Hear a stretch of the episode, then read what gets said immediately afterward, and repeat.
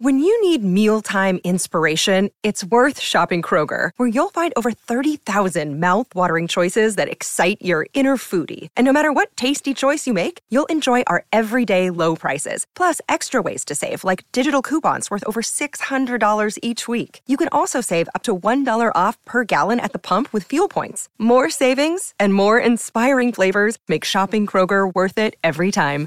Kroger, fresh for everyone. Fuel restrictions apply. Hola, esto es New Books Network en español. Hola, bienvenidos una vez más a New Books en Psicología, un podcast de New Books Network. Le habla su anfitriona Ruth Nina. Y en el día de hoy tenemos la, la, la oportunidad de tener al doctor Teófilo Espada con su libro eh, The Performance of Authenticity de la editorial Lexington. Bienvenido, doctor. Saludos, muchas gracias.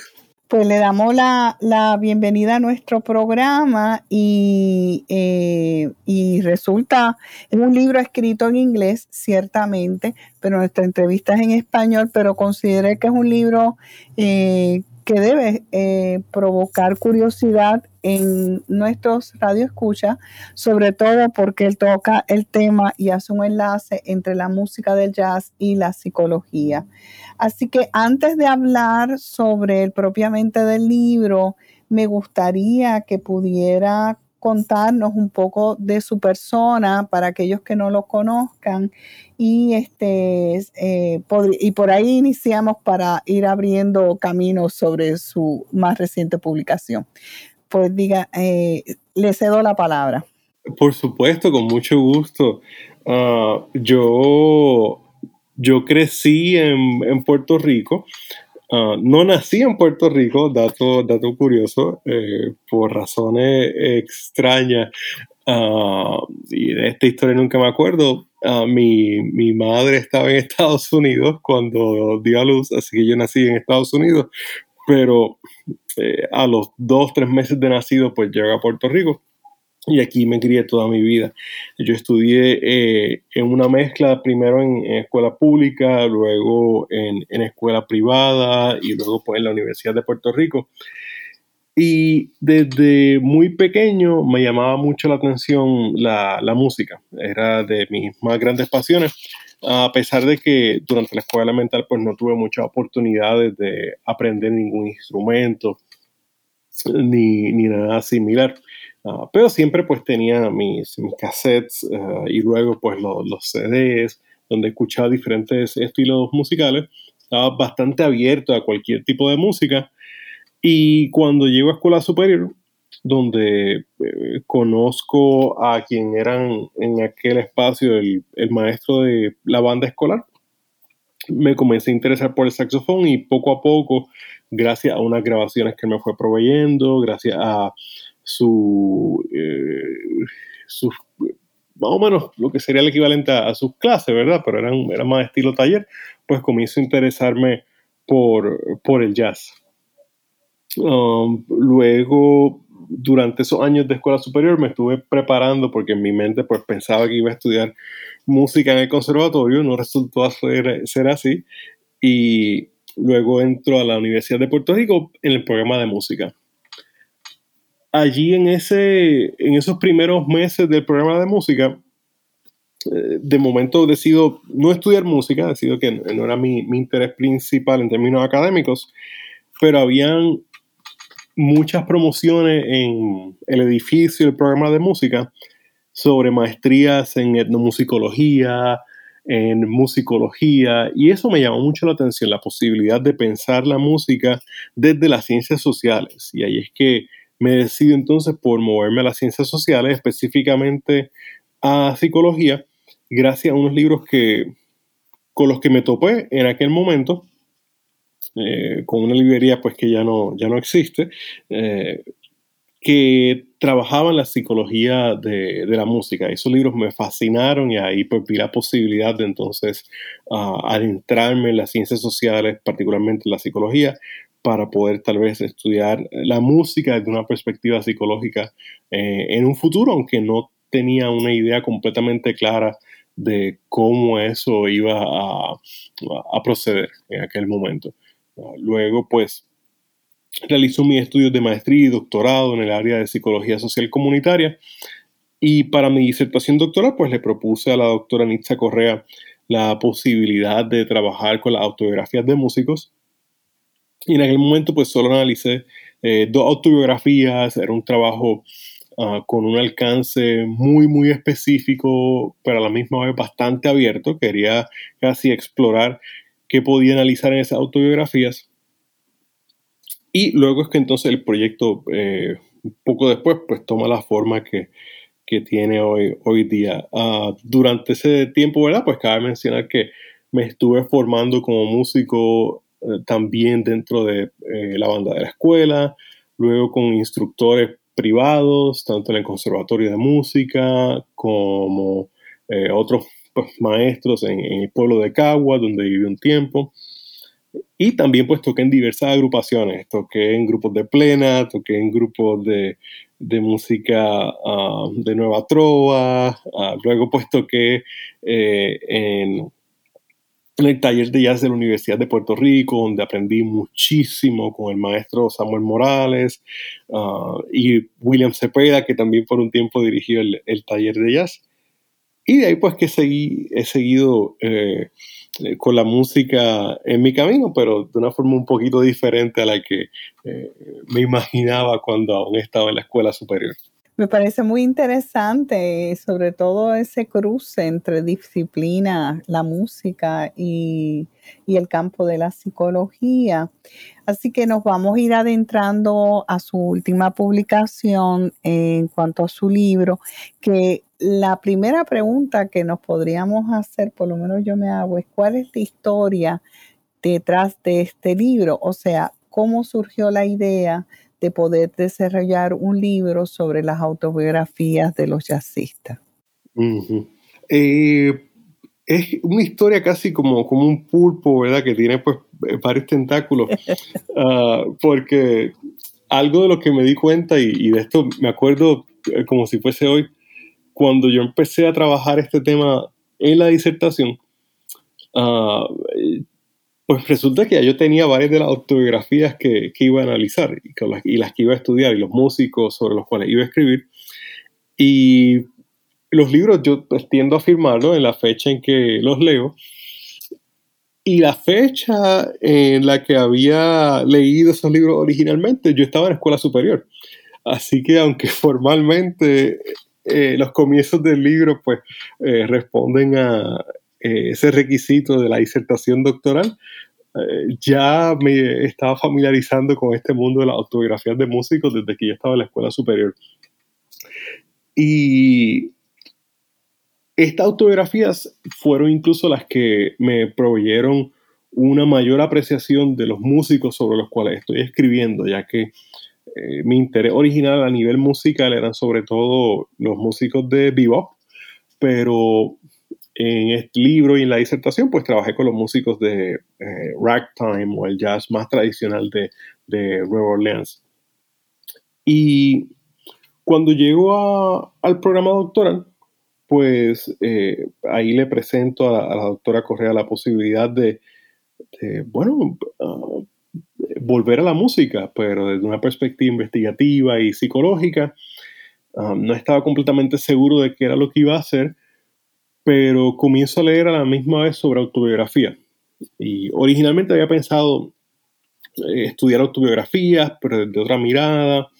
Me topo con unos trabajos interesantísimos que me ayudaron mucho a imaginar la posible forma de la disertación y luego del libro.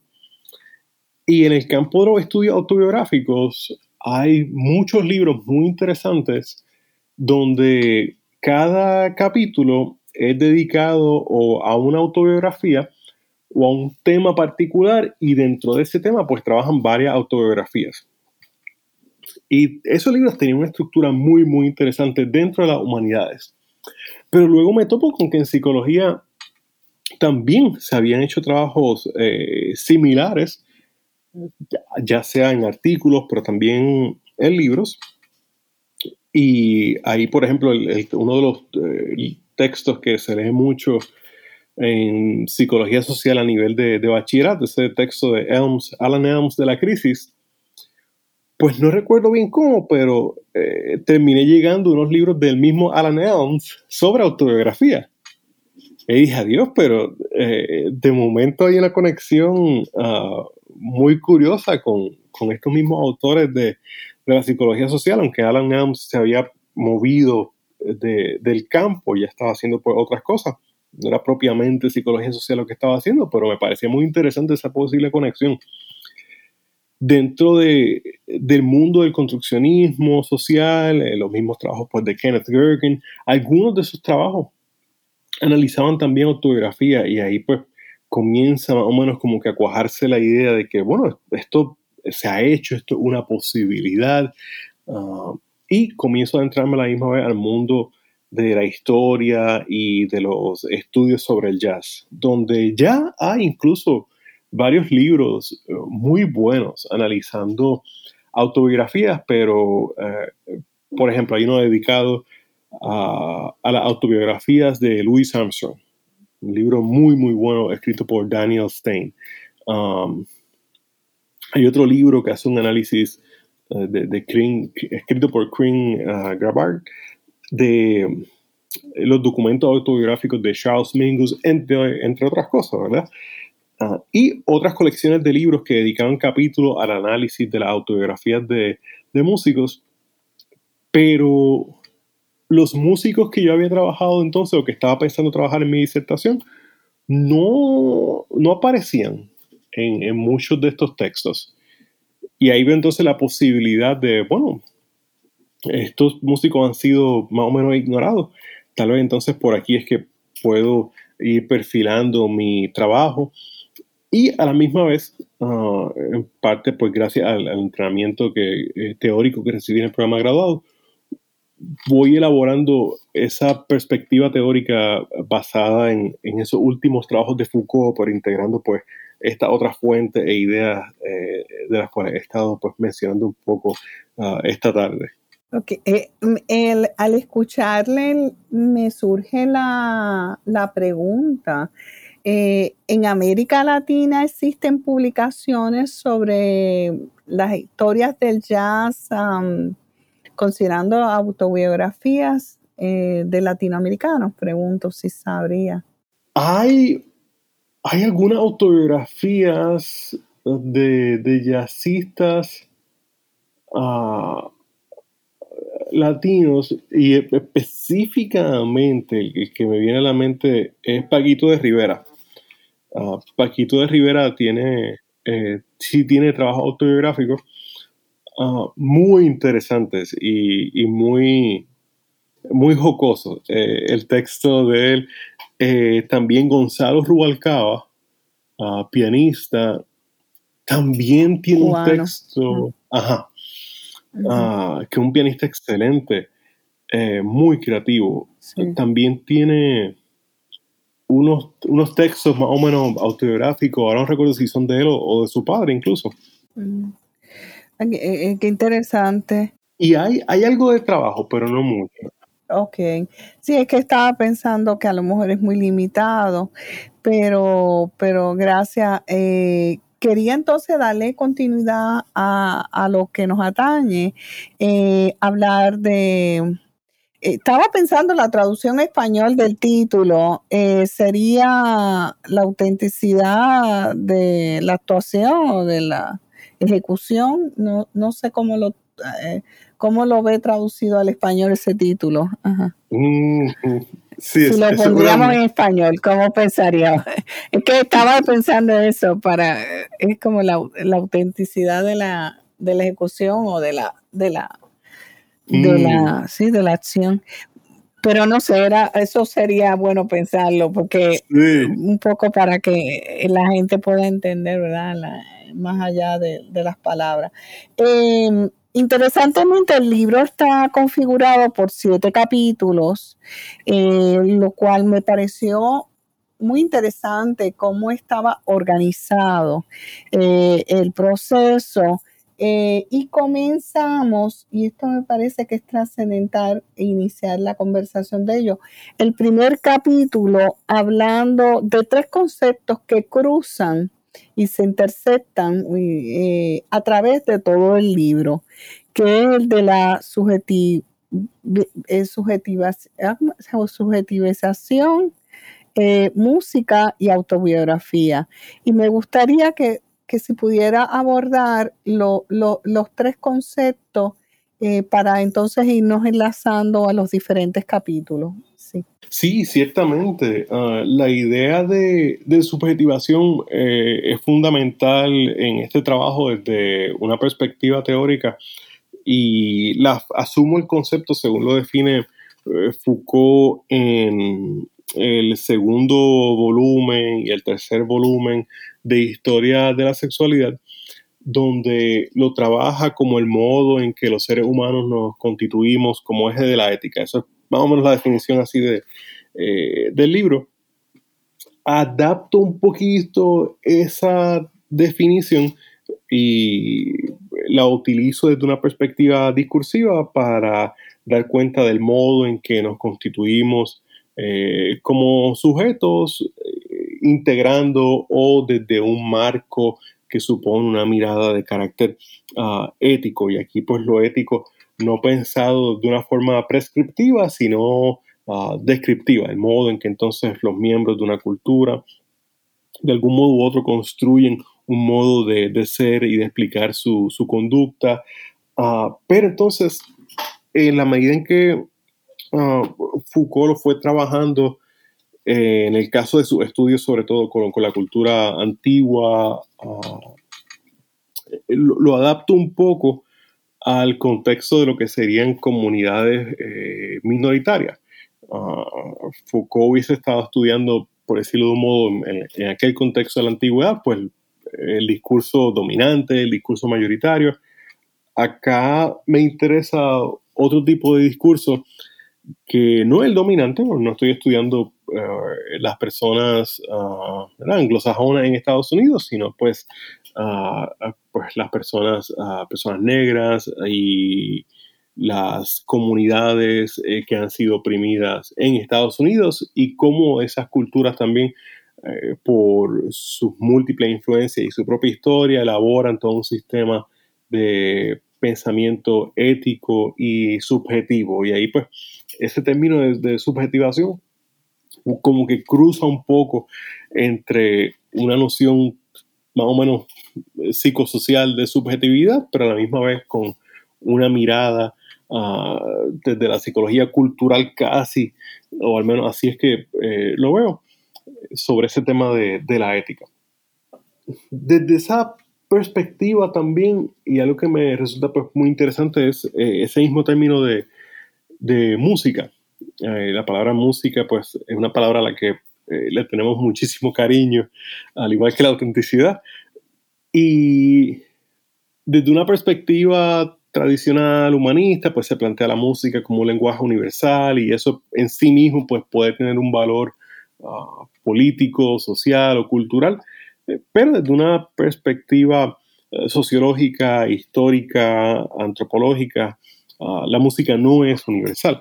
La música responde a los patrones melódicos, rítmicos, culturales, sociales de grupos determinados. Y, ese aspecto, pues, eh, era entonces muy, muy importante en, el trabajo, ¿verdad? El modo en que eh, la música se podía convertir en un espacio de estas comunidades marginadas en Estados Unidos para establecer, para reproducir también sus modos éticos, su propia agencia, y era un modo también que podían afirmar su identidad en un contexto de discriminación. Y, les permitía también pues, elaborar sus propios patrones ah, culturales dentro incluso de ese mundo de la música. Y con el término autobiografía casi que ocurre lo mismo. Ah, ah, cuando hablo de, de, música nuevamente, pues estoy pensando en todos estos estudios de musicología, como en, diferentes países no hay una palabra para música porque hay culturas que no separan la música de otras actividades. Eh, mientras que en Europa o en la tradición europea uno va a una sala de conciertos para escuchar música, en otros grupos la música es parte de algo que está sucediendo de forma muy concreta en un espacio mucho más abierto, un espacio separado para escuchar música. Y lo mismo ocurre con la palabra autobiografía. hay cultura, hay grupos donde no hace sentido el concepto de autobiografía ya que la idea de que un individuo, una persona hable o escriba de su vida desde esa perspectiva individualista donde se convierte en el eje de su relato, no hace sentido, ya que la historia relevante en algunas culturas no es la historia del individuo, pero la historia del grupo. Y de ahí que también pues la autobiografía supone un análisis de las condiciones que, que la hacen posible la idea es, en, sobre todo en ese capítulo, que tanto la música y la autobiografía se pueden pensar desde esa perspectiva Foucaultiana de la subjetivación. Eh, y si nos enlazamos entonces, eh, eh, que estoy meditando, me, me, has puesto a pensar, este, pero sobre el capítulo 2, donde veo que específicamente hay unos jazzistas, la historia de unos jazzistas particulares, que me gustaría que pudieras indicarnos, comentar por qué los escogiste, por qué ellos y otros no. O sea, cuál es ¿Cuál es el significado mayormente en, su trabajo? Sí, en, ese capítulo hago esa introducción a las vidas de estos jazzistas, que son a los cuales eh, más me dedico en, el libro. Y lo escogí por varias razones. Ah, en primer lugar, estos jazzistas eh, han sido bastante ignorados en el estudio de las autobiografías del jazz. No es la historia del jazz. Hay, eh, sobre Bechet, por ejemplo, hay, hay varios libros. Ah, sobre Dodds siempre se habla un poquito. Sobre Foster no tanto. Y, Lee Collins, ese es bastante ignorado. Ah, así que ese, ese detalle, pues, es una de las cosas que me inspira a moverme a ellos. Contrario a, digamos, Louis Armstrong, ah, quien también tiene, bueno, quien tiene varias autobiografías, pero sobre Louis Armstrong, no solo hay libros sobre él, pero ya hay un libro publicado sobre su autobiografía, ¿verdad? Entonces, pues, y un libro excelente que lo utilizo eh, a través de, mi propio libro para ah, contextualizar lo que estoy escribiendo. Hay otro aspecto para mí muy importante y este ya es un elemento más contextual en términos de cómo eh, defino los parámetros de los músicos que me interesan y es que todos pertenecen a la misma generación, eh, con excepción, bueno, Foster un poquito mayor, pero ellos nacen justo a finales del siglo XIX ah, y escriben o publican estos libros con muy pocos años de diferencia entre uno y otro. Eh, Louis Armstrong había publicado su primera autobiografía varias décadas antes que estos músicos y es porque ellos publican su autobiografía en un momento particular donde había mucha demanda por estos libros.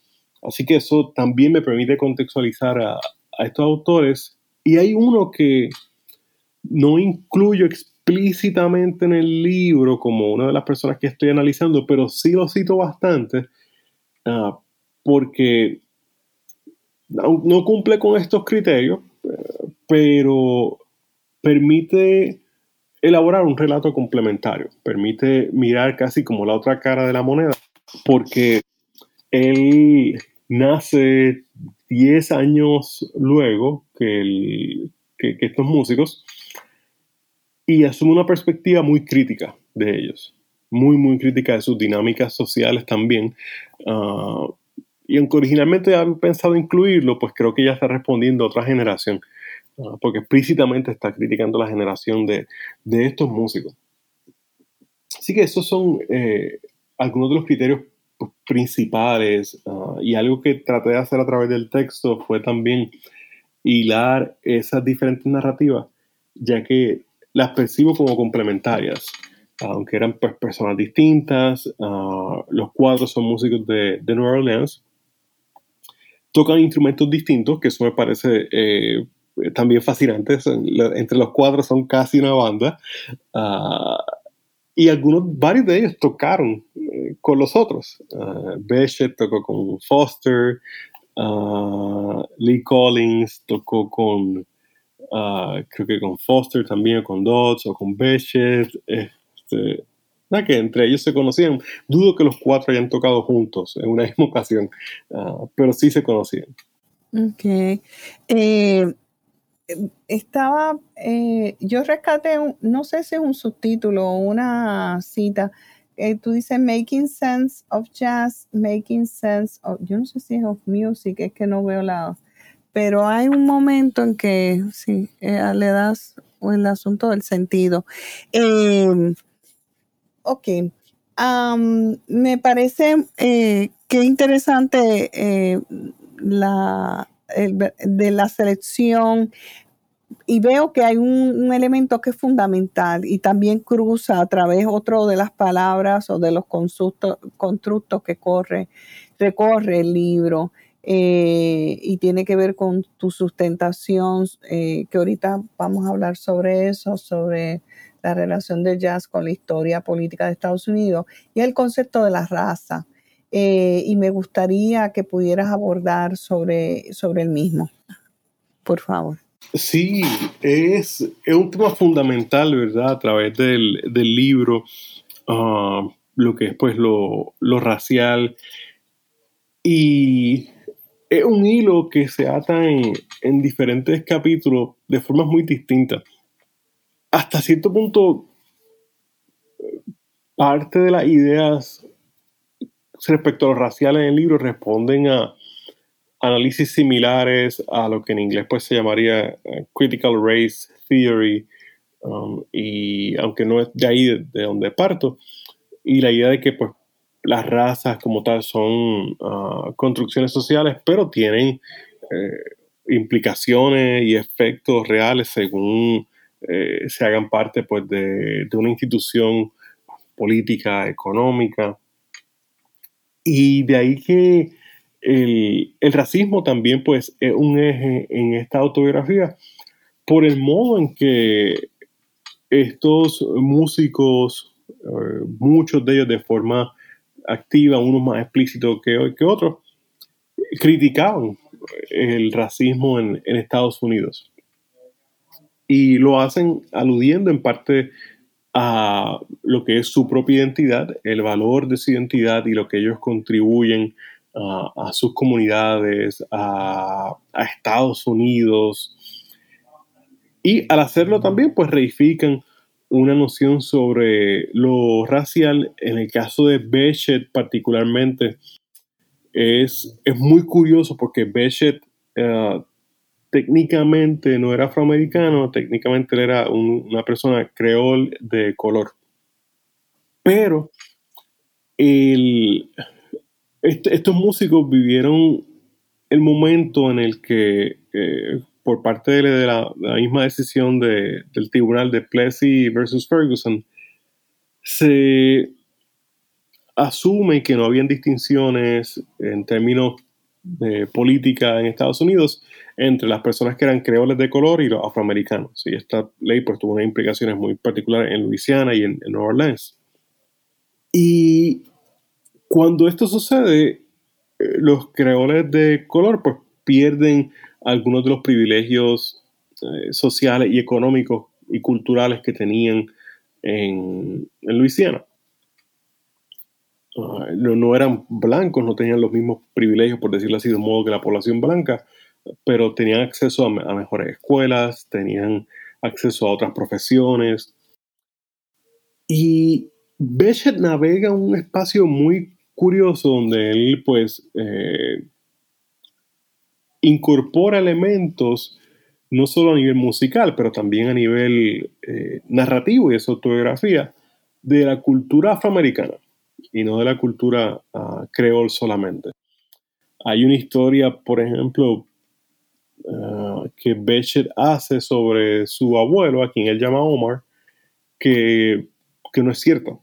Uh, no, es la historia de su abuelo.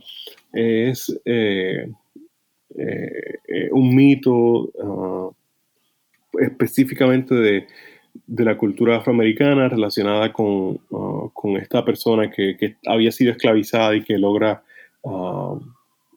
logra escaparse. Y, el mito es bellísimo y, la forma en que Bechet lo narra es muy, muy, muy bello.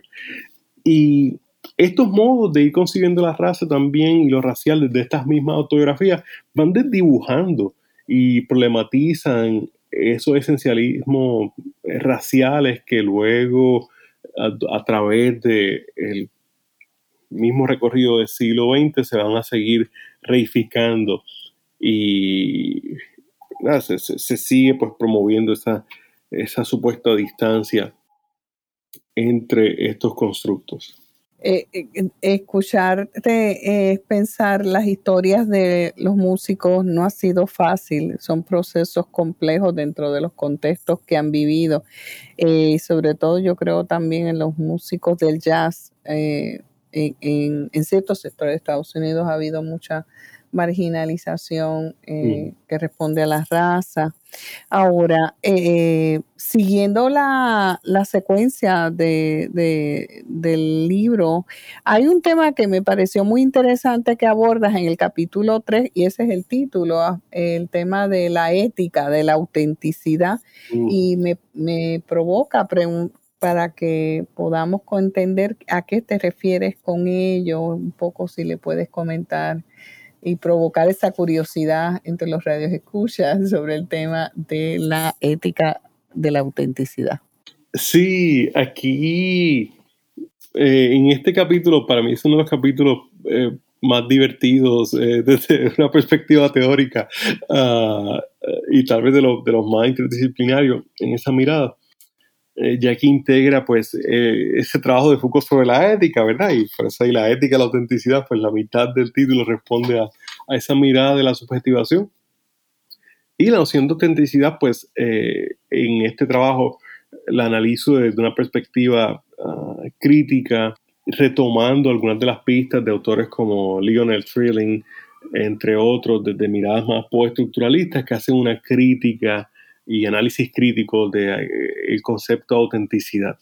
Entonces, parte de lo que hago es eh, dar cuenta de cómo estos músicos construyen una ética, valga la redundancia, sobre su música, utilizando esa idea de autenticidad. Y esto les permite cualificar a una persona como auténtico o inauténtico y la idea es que esto eh, tendría consecuencias en quién sería contratado, en quién debería o no ser contratado en un espacio, ya que supone identificar a unas personas como que estos son auténticos, estos no, que produce casi una especie de, eh, de sistema de rangos o de estereotipos y de estigmas casi sobre quién es auténtico y quién no. Y para estos músicos de Nueva Orleans, eh, ser auténtico en gran medida eh, suponía ser de Nueva Orleans. Para ellos eso era un elemento muy importante, ser de Nueva Orleans y tocar en ese estilo de Nueva Orleans.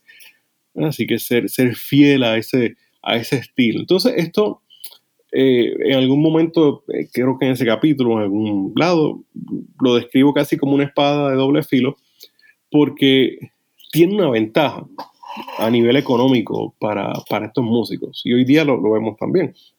Y es que al yo decir entonces que mi arte es la versión auténtica de este arte, pues estoy en parte reclamando y estableciéndome como la autoridad en ese producto y como quien debe ser y puede ser legítimamente contratado para eso.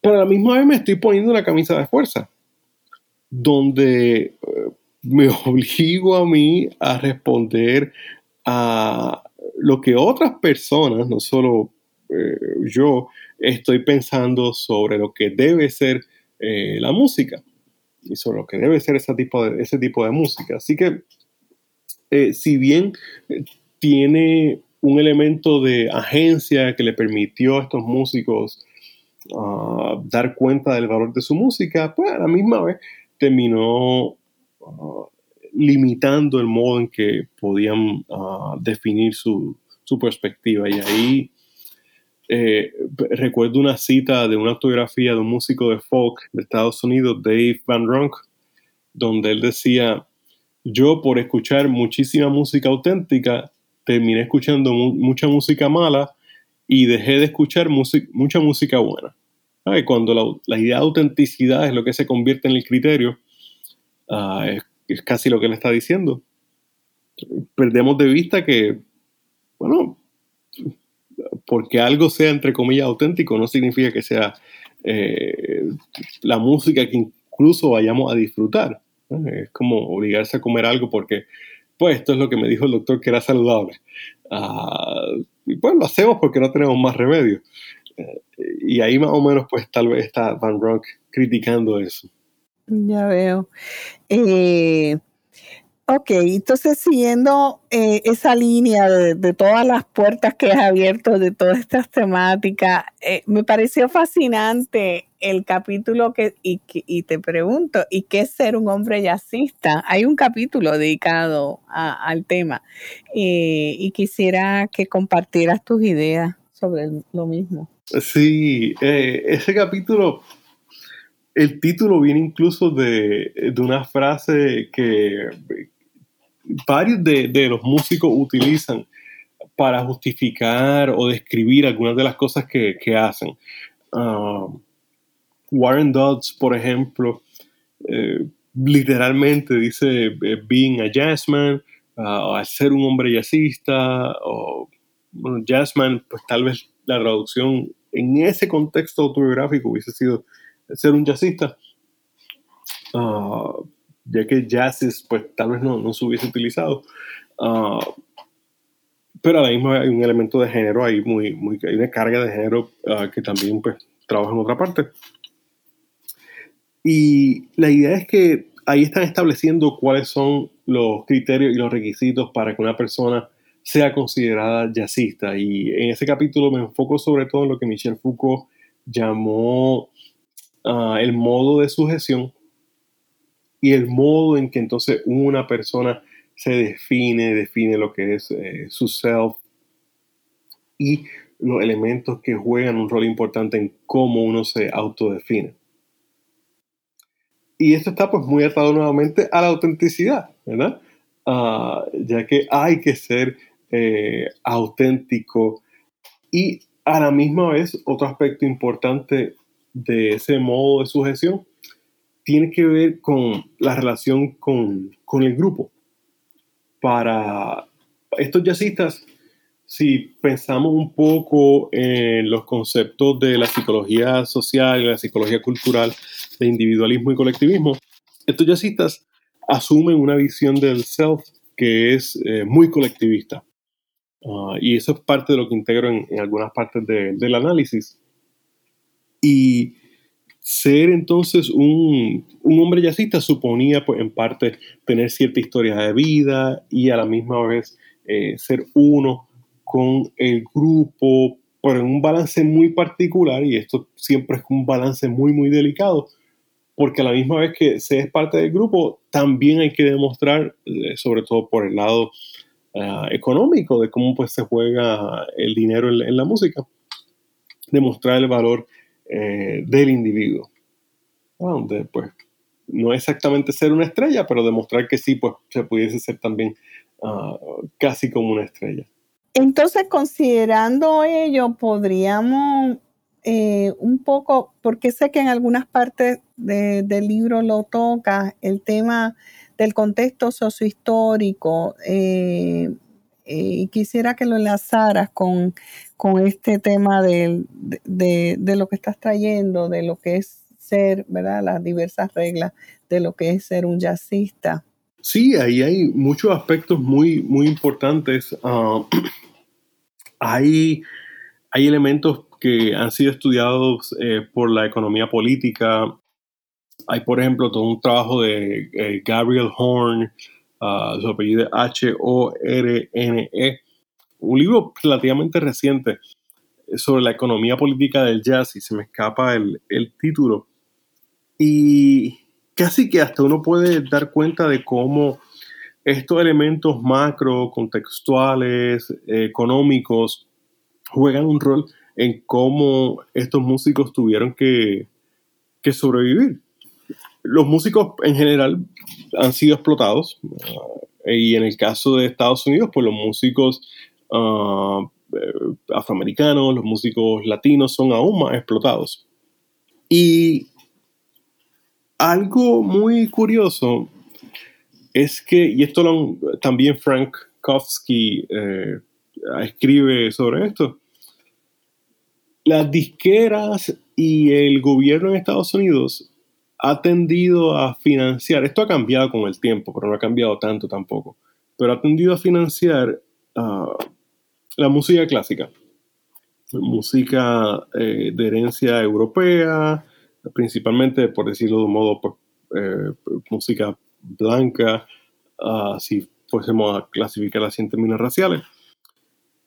E incluso eh, las disqueras, a pesar de que la música clásica no le genere mucho dinero, la financia.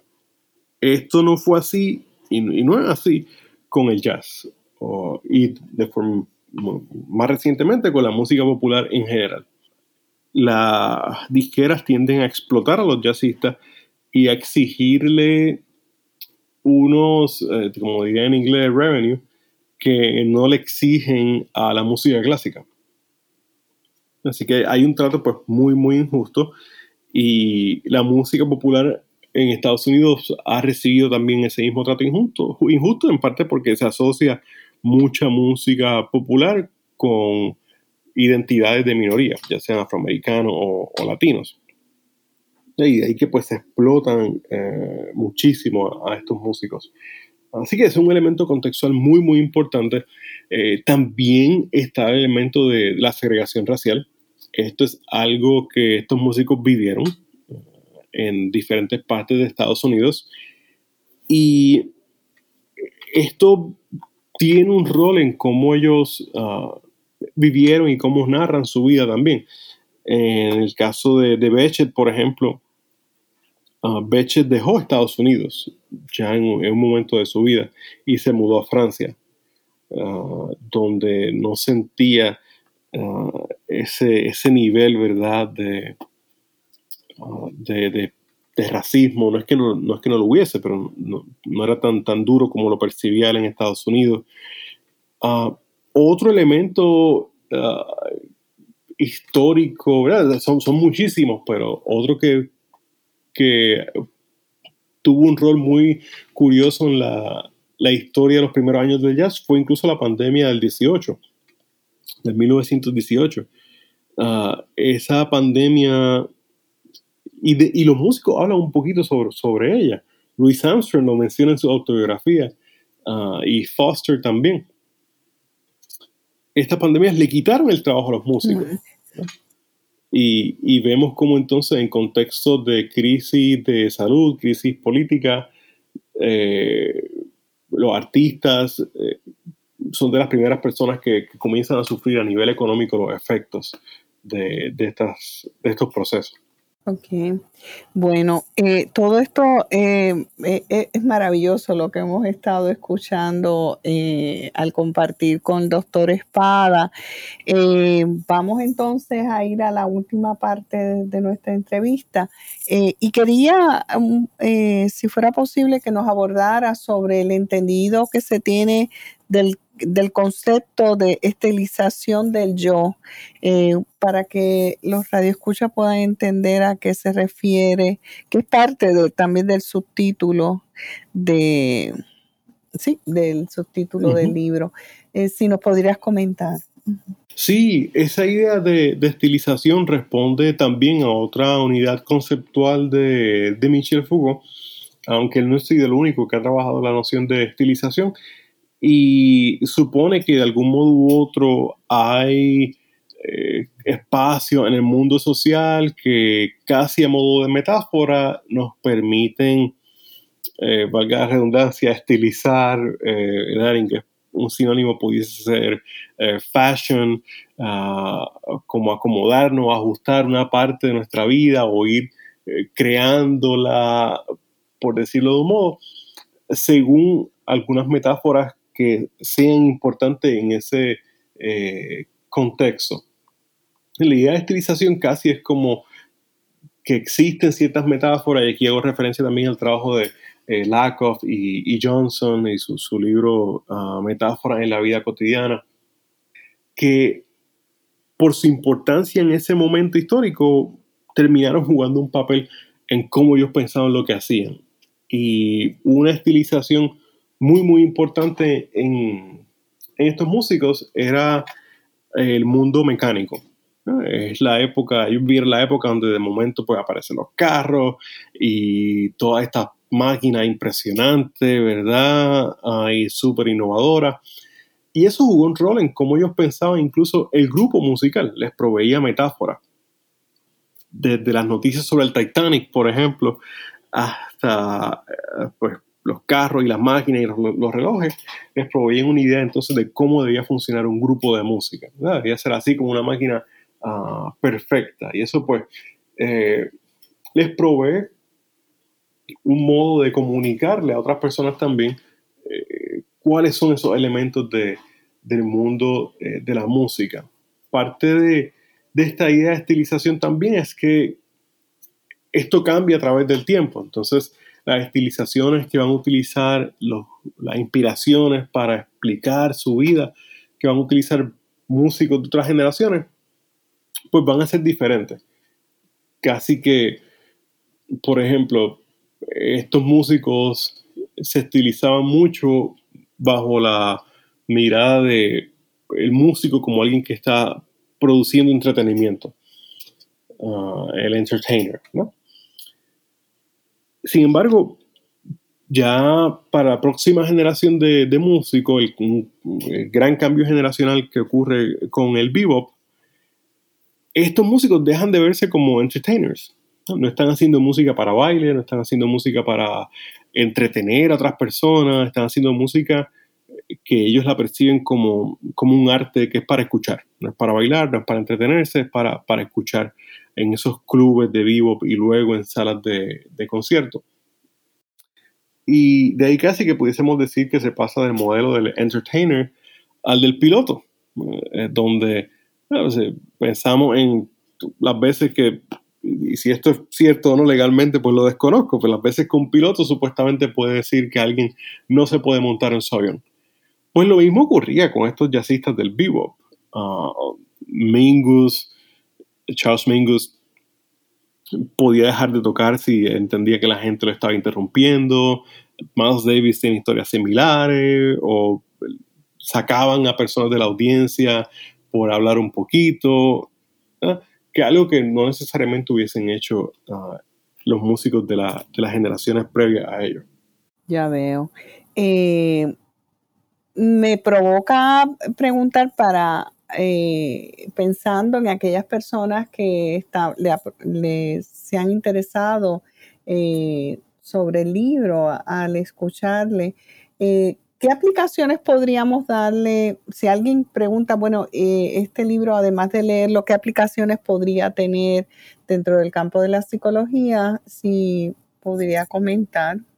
Sí, creo que entre varias cosas, pues nos permite mirar el mundo de los grupos y las comunidades desde perspectivas narrativas, supone una aplicación del construccionismo, que muchas veces lo vemos como una propuesta más abstracta, y a nivel investigativo, pues podemos ver esas aplicaciones concretas y cómo podemos aplicar esto entonces para documentos concretos.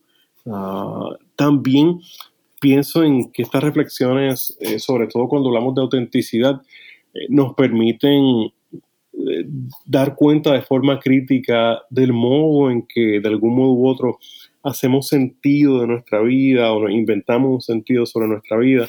Um, y pienso de esa misma forma en, los capítulos de, del libro Más allá de la bella indiferencia, uh, publicado por publicaciones puertorriqueñas, ¿verdad? Y estos capítulos eh, donde eh, colaboraron María Milagros López, eh, Heidi Figueroa, Nixa Correa.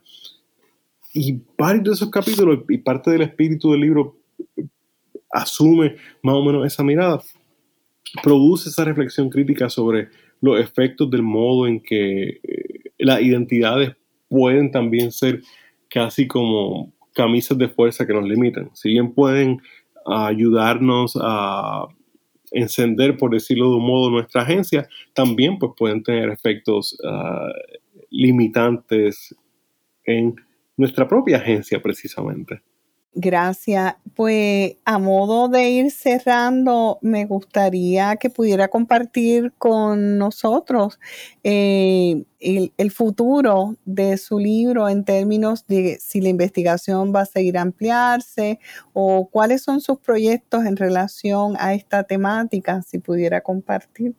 Sí, claro. Eh, tengo dos ideas que una vez pues logre organizar mi, tiempo, pues me gustaría elaborarlas. Una es trabajar con las autobiografías de mujeres que han, principalmente mujeres, pero algunos hombres también, que han estado muy envueltas en el mundo del jazz, pero ya en la parte más uh, administrativa, por decirlo de un modo. Um, y aquí pienso en Lorraine Gordon, por ejemplo, que luego de que fallece Max Gordon, ella se convierte en la, dueña y manejadora de Village Vanguard uh, hasta, que, hasta que falleció, ¿verdad? Hace poco. Y luego su hija, pues asume, una de sus hijas asume esa labor. Uh, pienso también en, y se me, se me escapa su, su nombre de momento, eh, pero una de las esposas de Charles Mingus también tuvo un rol muy importante a nivel de los procesos comerciales de la música de Mingus y asume el liderazgo ah, de la banda de Mingus luego que, él fallece. Ah, y con Mingus sobre todo, hay, muchas autobiografías alrededor de él. Entonces me interesan estas otras autobiografías que no son exactamente las de los músicos, pero de personas que estuvieron muy cerca de ellos y que jugaron un rol importante en eh, la vida eh, de estos músicos. Eh, me parece muy interesante y creo que sería una gran contribución ese trabajo, tanto como si se puede seguir ampliando esta temática que nos nutre la música siempre nos nutre y estar vinculada a la psicología eh, creo que es una gran aportación. Así que eh, les damos las gracias al doctor Espada por estar presente. Hemos disfrutado mucho de este episodio y la conversación y hemos aprendido mucho de lo que nos ha estado señalando. Eh, nos gustaría que se pueda despedir, doctor. Muchísimas gracias. Ha sido para mí un placer eh, participar en este podcast y tener esta conversación eh, tan rica y tan interesante sobre, sobre todos estos temas. Gracias, le damos las gracias nuevamente y les damos las gracias a nuestros radioescuchas. esperamos que esto les motive a no tan solo a, seguir escuchando la música, sino leer el libro del doctor Espada. Así que agradecemos su presencia en el programa de New Books en Psicología, un podcast de New Books Network. Lo esperamos en la próxima. Gracias. Gracias por escuchar New Books Network en español.